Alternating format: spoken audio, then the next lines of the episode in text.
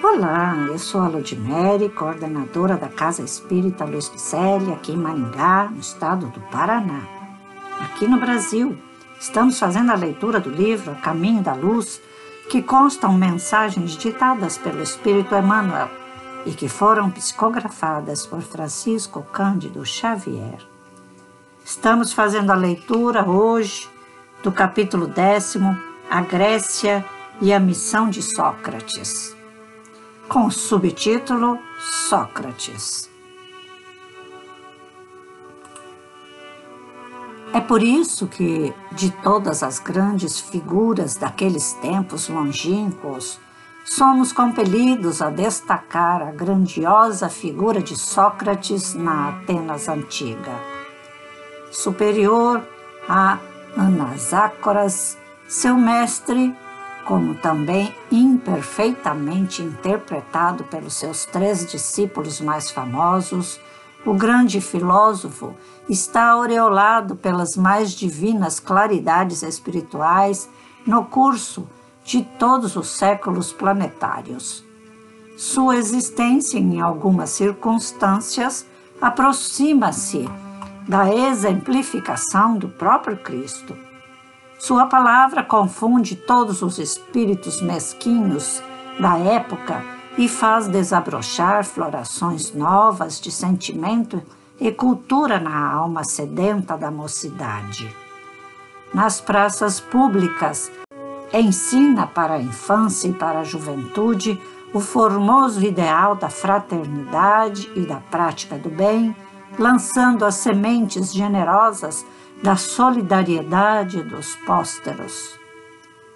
Mas Atenas, como cérebro do mundo de então, apesar do seu vasto progresso, não consegue suportar a lição avançada do grande mensageiro de Jesus. Sócrates é acusado de perverter os jovens atenienses, instilando-lhes o veneno da liberdade nos corações. Preso e humilhado, seu espírito generoso não se acovarda diante das provas rudes que lhe extravasam do cálice de amarguras. Consciente da missão que trazia, recusa fugir do próprio cárcere, cujas portas se lhe abrem às ocultas pela generosidade de alguns juízes.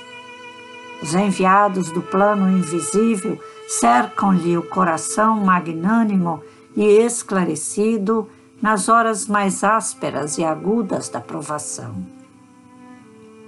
E quando a esposa Xantipa assoma às grades da prisão para comunicar-lhe a nefanda condenação à morte pela cicuta, ei-la exclamando no auge da angústia e desesperação: Sócrates, Sócrates, os juízes te condenaram à morte. Que tem isso? Responde resignadamente o filósofo. Eles também estão condenados pela natureza. Mas essa condenação é injusta, soluça ainda a desolada esposa. E ele a esclarece com um olhar de paciência e de carinho. É, e quererias que ela fosse justa? Senhor do seu valoroso e resignado heroísmo, Sócrates abandona a terra, alçando-se de novo aos páramos constelados, onde o aguardava a bênção de Jesus. Quanta emoção nessa parte. Sócrates não retrocedeu. Foi até o fim com a sua palavra, levantando a bandeira cristã. E nós? O que estamos fazendo? O que estamos fazendo para deixar um legado aqui neste planeta? Nesta nossa passagem tão curta, de 70 anos, 80 anos, muito curta, outros curtíssima, e não fizeram muita coisa para si próprios, mas se afundaram no egoísmo e no orgulho, na vergonha de levantar a bandeira de Jesus.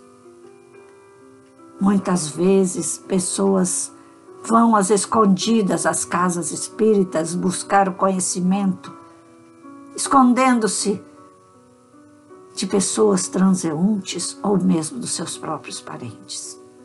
O que espera essa pessoa que faz isso? De melhorar-se? Temos que abrir o coração e a mente, levantando este amor a Jesus com muita força. Temos aqui o exemplo de Sócrates, que não retrocedeu, foi até o fim.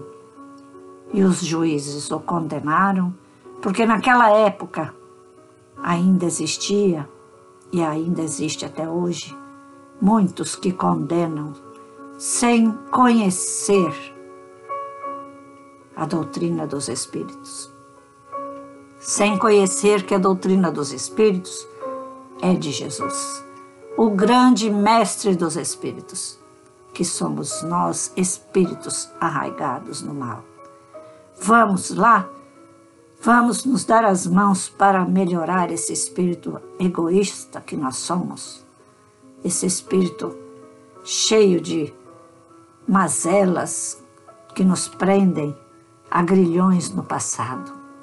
Vamos lá desatar esses nós, estes nós tão ferrenhos que nós mesmos amontoamos e enlaçamos em nosso cérebro, em nosso pensar, em nosso caminhar?